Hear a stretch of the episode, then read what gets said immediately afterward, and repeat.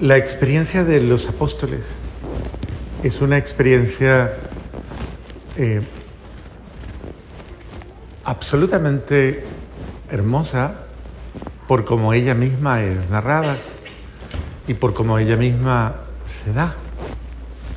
Eh, todos hemos escuchado de alguna manera este pasaje que en algún momento eh, es tan atractivo porque revela un momento muy bonito de alguien muy especial que ha llegado a la vida, en un momento especial de la vida, ha llegado a la vida de quienes tal vez ni estaban en la expectativa y tal vez estaban sencillamente ocupados en sus realidades de cada día, que eran supremamente importantes, pero que en un momento, eh, dice el Papa, el Papa eh, San Juan Pablo II, una expresión que me parece bellísima, dice, el cristianismo es un Dios que nos toma por sorpresa.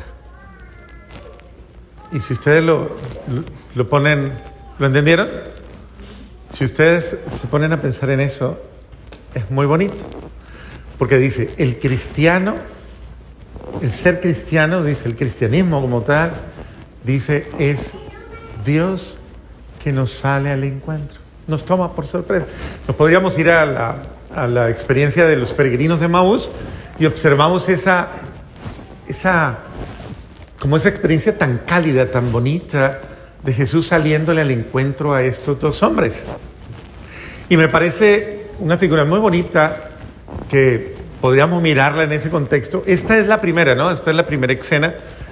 La, tal vez podríamos decir ese momento en el que inicia el, el apostolado de Cristo, comienza la misión de Cristo.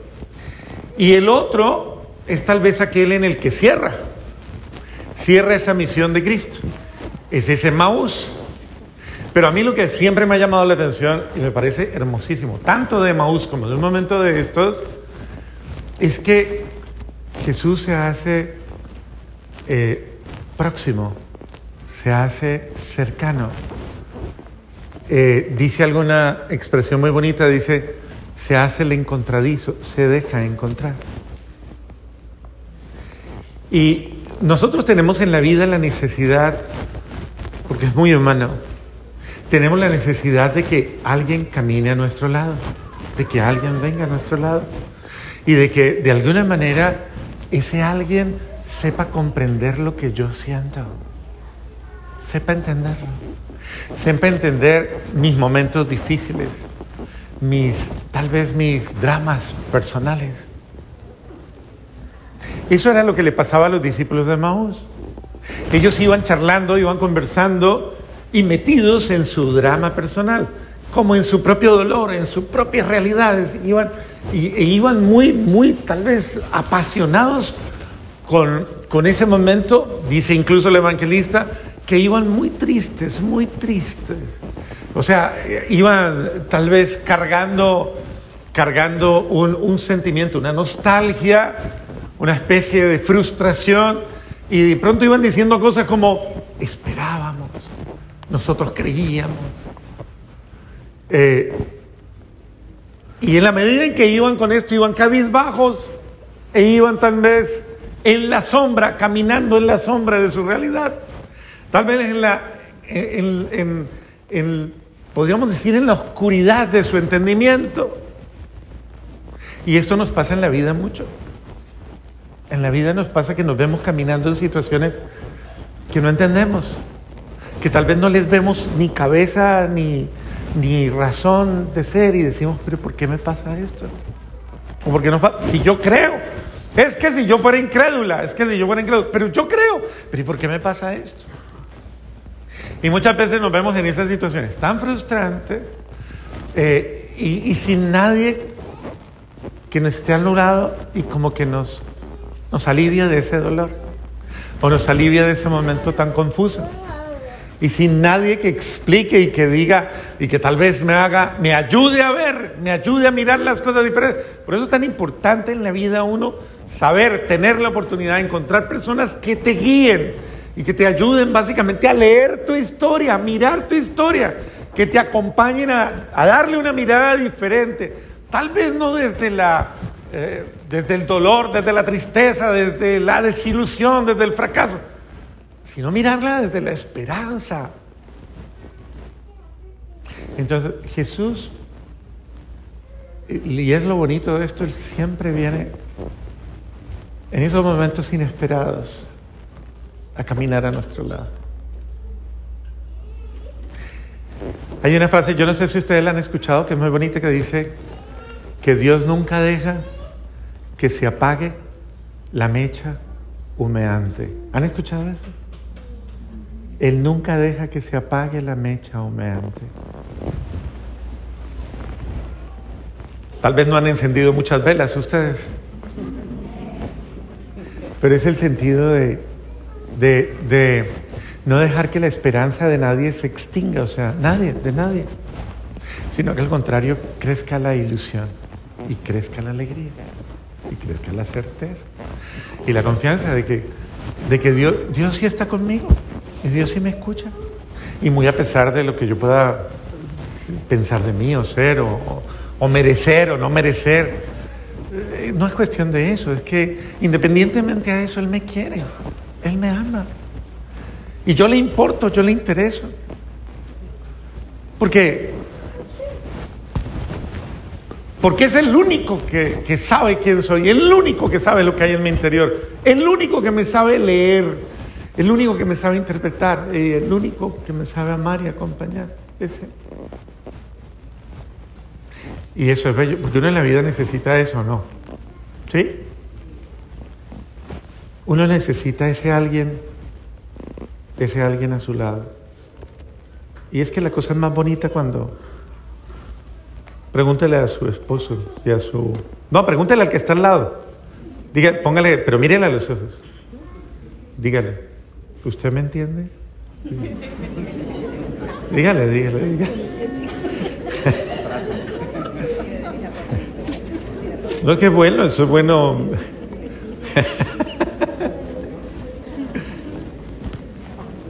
Necesitamos, ¿cómo es de grato encontrar a un alguien que me entienda? que no se entienda en ciertos momentos de la vida, que no se ponga a criticarme, a pelear conmigo, a, enjuiciarme, a reclamarme, a, sino que, que incluso con una mirada voltee y me diga, yo te entiendo. ¿Cómo es de grato? ¿Cómo alivia eso, no? Eso es Dios. ¿Te entiende? Entiende tu humanidad, entiende tu debilidad, entiende tu fragilidad, entiende tus momentos oscuros, tus realidades difíciles, te entiende. Y te, te, entiende y te acompaña.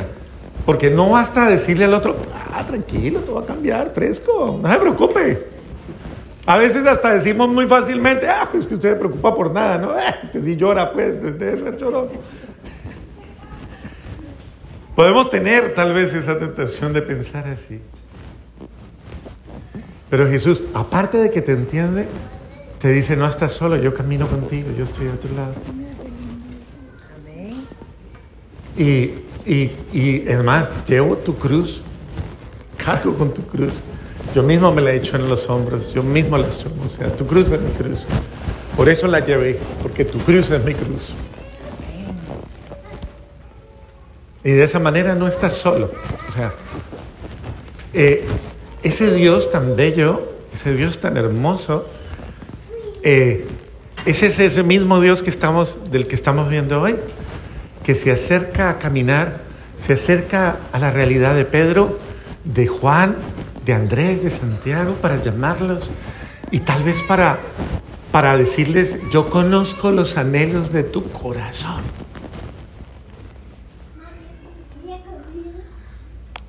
Pregúntale al de al lado, ojalá que sea su familia, ¿no? Usted conoce los anhelos de mi corazón, pregúntele, pregúntele. Y si es su mujer, mejor, dígale a su marido, mijo, ¿usted conoce los anhelos de mi corazón? Y a su mujer, dígale, dígale.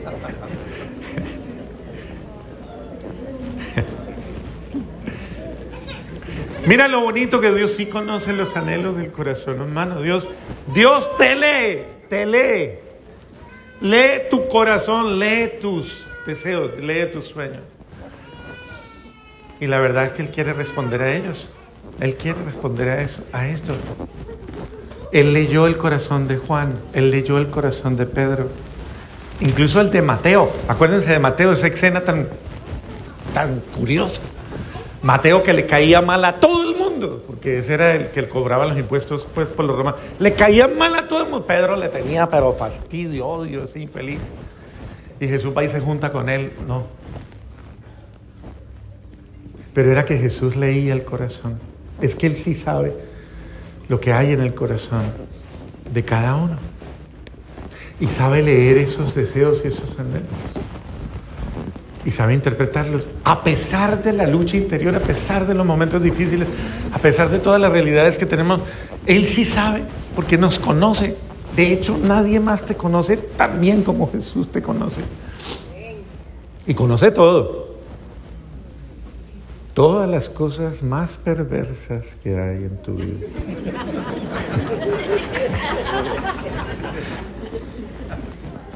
¿O no? ¿O algo se le oculta? Nada. Y a pesar de todo eso, te ama. Y no solo te ama, te busca. Te busca. Porque Él sabe que tú no te defines por tus pecados, ni por tus errores, ni por tus miserias, ni por tus torpezas. Tú eres más que tu pecado, más que tus caídas, más que tus desgracias, más. Tú eres mucho más. Y ese que sabe valorar, que sabe valorar lo que verdaderamente somos, Él es el que no, que no deja que se, se apague la esperanza en mi vida.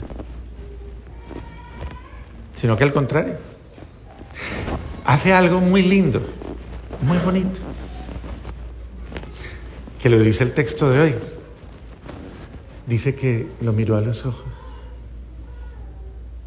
Mire a los ojos al del lado y verá. No se dejen, eso no intimida, mírenlo, mire, pero es que cuando yo le digo que se miren ustedes son todos tímidos, yo no sé por qué. Hay, hay otros que no se dejan mirar, dicen, yo me quedo aquí, no me miro. Déjese mirar, hombre. Tiene hasta ojos bonitos, ¿sí o no? Jesús dice, dice, dice Bello. Y la canción, ¿no? ¿Cómo es que dice la canción? Señor, ¿cómo es que es? ¿Me has qué? Me has mirado a los ojos, sonriendo. ¡Ah, qué maravilla! He dejado mi barca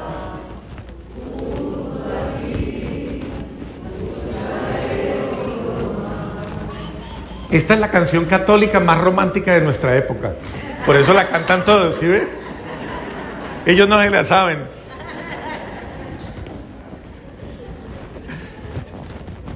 Porque habla de alguien que me ha mirado con amor, con muchísimo amor, con un amor incomparable. Y me ha sonreído con amor, diciéndome que me quiere, que me ama y que me acepta. Yo no sé cómo sería eso de la mirada de Jesús. Como impresionante. No me imagino qué pudo sentir Juan, qué pudo sentir Pedro, qué pudo sentir Andrés cuando...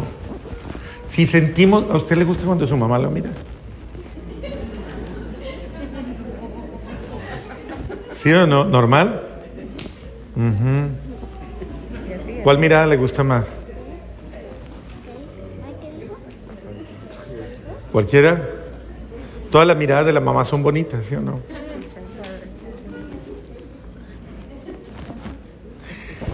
La mirada de amor es la mirada más bella que hay, porque esa mirada hace mucho bien. Hace bien. Voltéese al de al lado y dígale. Ah, no, a ella no, dígale a la suya, hermano. dígale, dígale, dígale. Míreme con amor, dígale. Dígale, dígale, míreme con amor.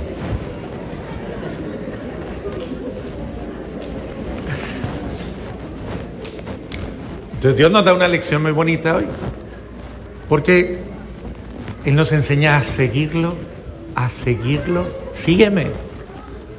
No te mires a ti mismo, no te enredes en tus, ni siquiera en el pretexto de cosas esenciales de tu vida. Porque ¿qué estaba haciendo Pedro y qué estaba haciendo Andrés? ¿Y qué estaba haciendo Santiago y qué estaba haciendo Juan? Estaban ocupados en cosas esenciales de su vida.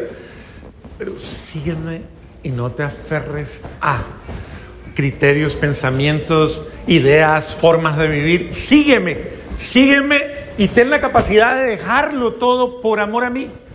Seguir a Cristo implica seguirlo en su forma de ser. Y yo les he señalado, todo este tiempo solo un detalle. Sigue a Cristo en su forma de amar y nunca te vas a equivocar. Síguelo en su forma de tratar, en su forma de, en su forma de apreciar, en su forma de, de ser cariñoso. Jesús, Jesús es aquel que cuando mira al otro lo hace sentir muy bien. Lo hace sentir querido, querido, amado, acogido. Cuando lo mira, uno lo mira con tanto cariño, con tanta bondad, con tanto amor, con tanta que uno siente y dice, qué rico como me miró.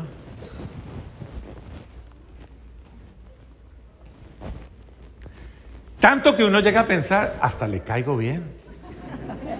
¿No? Es una mirada bondadosa. Y este es un buen pensamiento para que lo, lo tengamos en cuenta, ¿no? Piense, piense en esto que le voy a decir.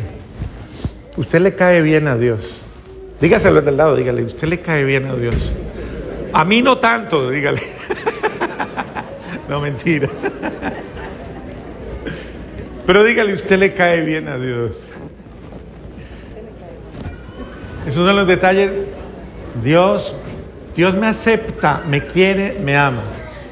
Ahora, ¿qué quiere Dios?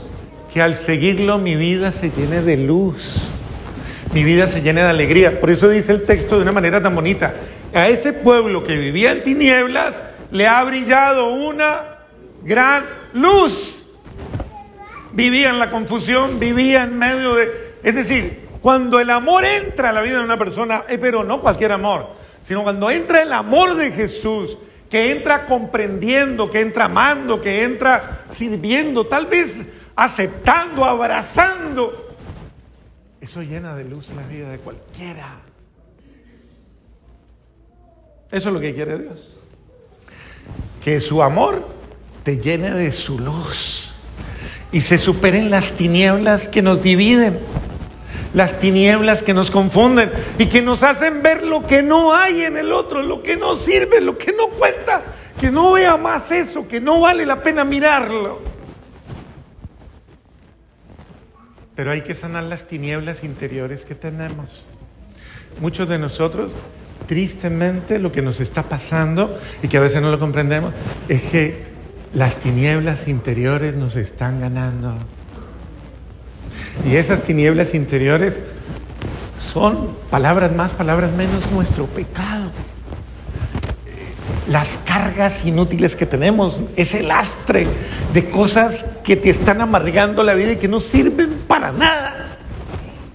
Y que lo único que debes hacer es liberarte de ellas y entregarlas.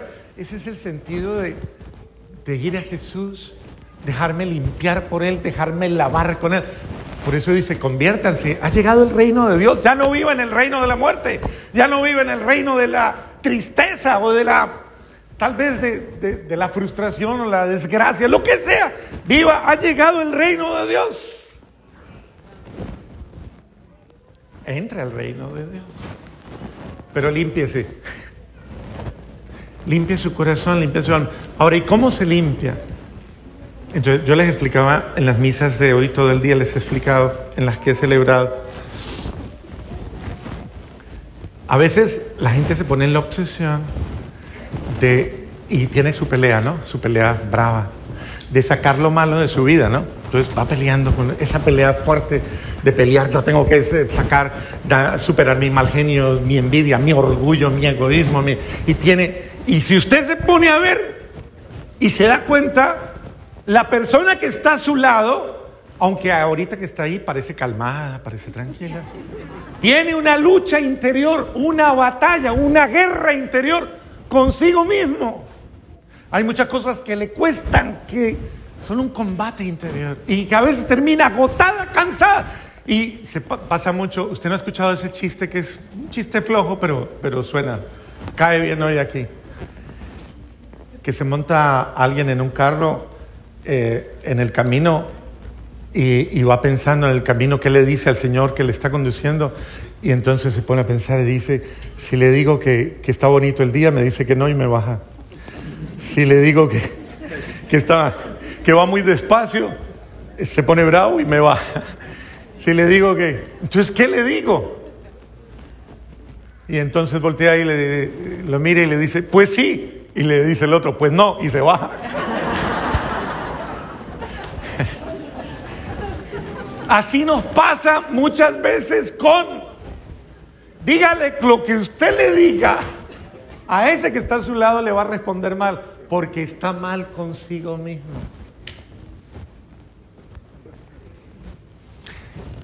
Entonces necesitamos que se sane mi interior, se sane mi corazón. Muchas veces el problema no es con usted. Voltea y le dice al otro, el problema no es con usted, dígale, dígale, dígale. Así se calma la cosa, el problema no es con usted, dígale. Dígale, el problema es conmigo mismo.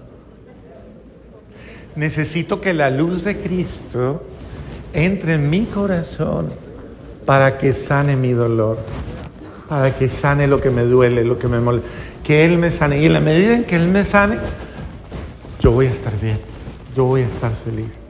En ese sentido, sí, ayudémonos los unos a los otros, comprendámonos, no, seamos, no tengamos esa mirada, esa mirada de, de, incluso hasta de incredulidad o de sospecha sobre el otro. Démosle la oportunidad. Dios nos da oportunidad cientos de veces, miles de veces. ¿Cada cuánto le gusta a usted que lo perdonen? ¿Cada cuánto? ¿Cada cuánto le gusta a usted que lo perdonen, que lo comprendan? que lo justifiquen. Ok. Pues Dios no se cansa de hacerlo. De la misma manera usted no se canse de hacerlo con el otro. No le cierre la esperanza. Y en ese sentido, de permítase, tal vez dése la oportunidad de, de sembrar siempre la confianza y la esperanza. Más bien abrace al otro, más bien dígale, lo vamos a superar juntos. Lo vamos a hacer juntos. ¿Eh? Esa pareja me gusta. Se dio un abracito. Abrace a su pareja, pero la suya. Abrace a su pareja. Dígale, lo vamos a superar juntos. Vamos a salir adelante juntos. Puede hacerlo con su hijo, su hija. No más.